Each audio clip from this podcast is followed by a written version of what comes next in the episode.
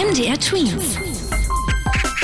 Dein 90 Sekunden Corona-Update. Sollen Menschen, die sich nicht gegen das Coronavirus impfen lassen wollen, weiter mit Einschränkungen leben müssen? Bundeskanzlerin Angela Merkel schließt es nicht aus. Wenn man sich trotz Angebot nicht impfen lassen will, Dann muss man vielleicht schon solche Unterschiede machen und sagen, okay, wer das nicht möchte, der kann vielleicht auch bestimmte Dinge nicht machen. das meinte sie in einer Fernsehsendung und sorgte damit für Wirbel. Ihr Regierungssprecher ruderte gleich zurück und meinte, es wird keine Impfpflicht geben.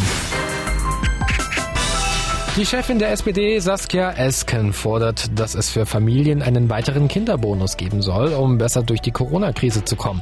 Diesen Bonus sollen, wenn es nach ihr geht, Familien mit geringem Einkommen erhalten. Schon letztes Jahr gab es einen einmaligen Kinderbonus von 300 Euro, um Familien in der Krise besser zu unterstützen.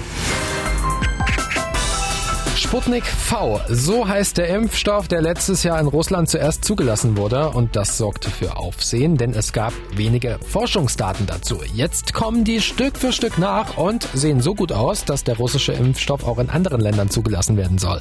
Vielleicht bald auch in Deutschland. Gesundheitsminister Jens Spahn schließt das nicht aus. Zumindest wenn Sputnik V auch die strengen Zulassungskriterien für Europa erfüllen kann.